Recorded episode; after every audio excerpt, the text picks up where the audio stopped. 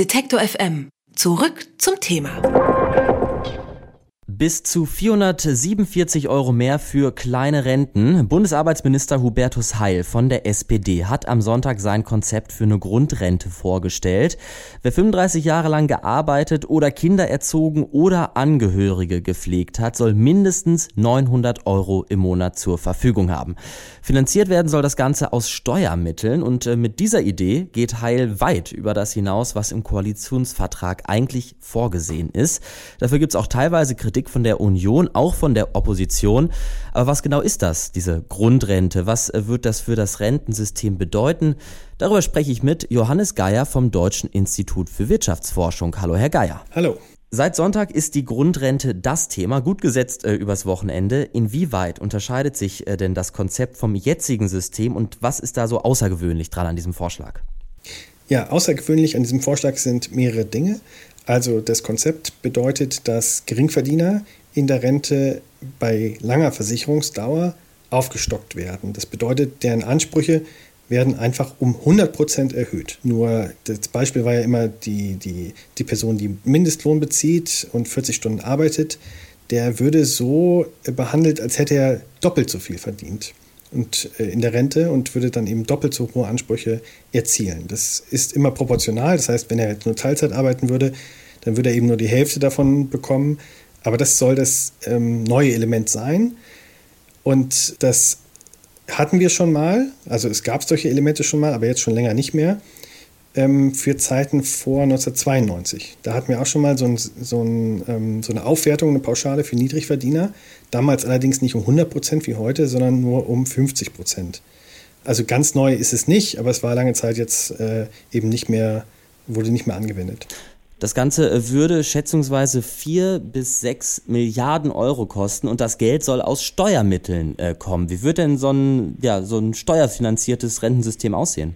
Ja, also ähm, das würde den Steuerzuschuss zum Rentensystem erhöhen. Also schon heute ist ungefähr ein Drittel der Einnahmen der Rentenversicherung äh, kommt aus Steuern. Also wir sprechen da von 80 Milliarden, bisschen mehr, ähm, das schon aus dem Steuersäckel kommt und diese Mittel würden dann entsprechend anwachsen. Ich glaube auch, die Schätzungen, die jetzt im Raum stehen, es ist ja noch nicht ganz klar, ähm, wie das Konzept genau aussieht, die sind eher am unteren Rand. Also ich würde eher vermuten, dass diese Maßnahme noch etwas teurer ist als äh, 5 Milliarden, eher so Richtung 8, wenn nicht sogar 10 oder noch mehr Milliarden Euro pro Jahr äh, würde das kosten, denke ich würde aber immerhin für drei bis äh, vier Millionen Menschen ähm, eine Verbesserung im äh, Geldbeutel äh, bedeuten. Darunter unter Umständen auch die Frau eines Arztes, die jetzt zum Beispiel eine kleine Rente bezieht, weil die Bedürftigkeit nicht mehr geprüft werden würde. Wie genau ist das zu verstehen und wie gerecht ist das? Genau, also das ist sozusagen der große Kritikpunkt an dieser Maßnahme. Diese Maßnahme kommt eben ohne, aus ohne eine Bedürftigkeitsprüfung. Das heißt, in den Genuss der Höherbewertung ihrer Rentenansprüche kommen auch Personen, die vielleicht einen reichen Partner haben, die vielleicht viel Vermögen haben. Ähm, das Problem ist, die Maßnahme will sozusagen gar nicht dieses äh, Problem der Armutsbekämpfung als primäres Ziel ähm, adressieren, sondern will generell lange Versicherungsdauern bei niedrigen Verdiensten besser stellen. Bei so einer Maßnahme kommt es natürlich dazu, dass davon auch Leute profitieren, die es vielleicht nicht nötig hätten im engeren Sinne. Ähm, damit unterscheidet sich von Ansätzen, die wirklich Armut adressieren. Also wenn ich, sagen wir mal, nur die Armut adressieren würde, dann würde ich wahrscheinlich eher bei der Grundsicherung ansetzen und gucken, wer ist so in dem Einkommensbereich, wie kann ich dort Verbesserungen erzielen und dort gezielt kleinere Gruppen wahrscheinlich, nicht drei bis vier Millionen, sondern eben ein paar hunderttausend, helfen, deren Situation zu verbessern. Solche Vorschläge waren vor diesem Vorschlag ja auch schon in der Diskussion und das ist sozusagen auch eine Überraschung mit dem Vorschlag von Herrn Heil, dass er jetzt äh, eigentlich einen Vorschlag präsentiert, der viel, viel größer ist als alles, was vorher diskutiert wurde und auch größer ist als die äh, Ideen, die im Koalitionsvertrag äh, standen. Dort war eben so, eine etwas, so, ein, so ein etwas enger gefasstes Ziel, äh, Armutsbekämpfung und das sah eher vor, in der Grundsicherung kleinere Teile zu reformieren, um da kleine Gruppen besser zu stellen. Wie realistisch ist das denn dann, wenn das jetzt so groß gedacht ist, dass äh, so wie Heil es äh, vorgeschlagen hat, ab 2021 die Rundrente kommt? Ja, also der Vorschlag ist sicherlich nicht realistisch. Das wäre jetzt mal meine vorsichtige Einschätzung. Man weiß es ja immer nicht so richtig, aber es macht den Eindruck, als wäre der, mit den, der Vorschlag mit den anderen Ressorts nicht abgestimmt gewesen.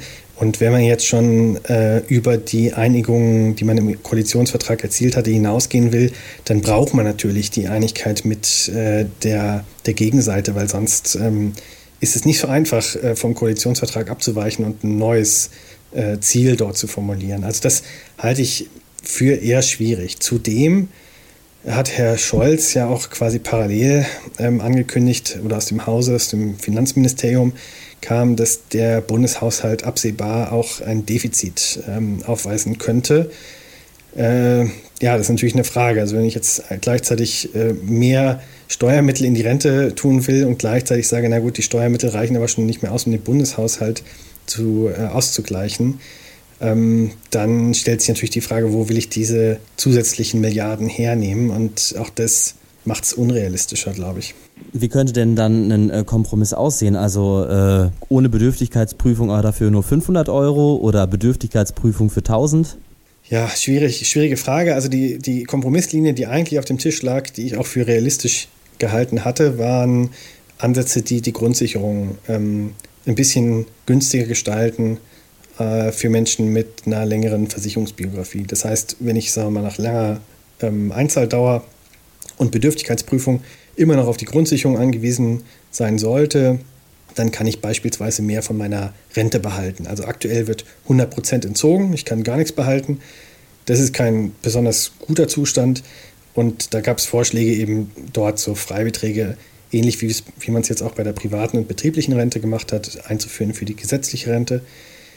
Und man kann sich das vorstellen, bei diesen geringen Beträgen, wenn man dann noch 200 Euro von der Rente behalten darf, ähm, das ist zwar auf einem niedrigen Niveau, aber das macht natürlich schon äh, was aus, weil es da wirklich auf jeden Euro ankommt. Aber was am Ende der Kompromiss sein wird, das äh, ist sicherlich ähm, sehr, sehr offen, eben durch diesen Vorschlag von Herrn Heilen. Da müssen wir jetzt abwarten, wie die Diskussion sich entwickelt. Der hat nämlich am Sonntag einen Vorschlag zur Rentenreform gemacht, sein Konzept der Grundrente. Das wird seitdem ja viel diskutiert äh, über seinen Vorschlag und die Auswirkungen habe ich mit Johannes Geier vom Deutschen Institut für Wirtschaftsforschung gesprochen. Vielen Dank, Herr Geier. Vielen Dank. Wer unsere Arbeit regelmäßig unterstützen und damit für mehr Programm sorgen will, findet uns auch bei Steady. Alle Infos auf detektorfm.steadyhq.com.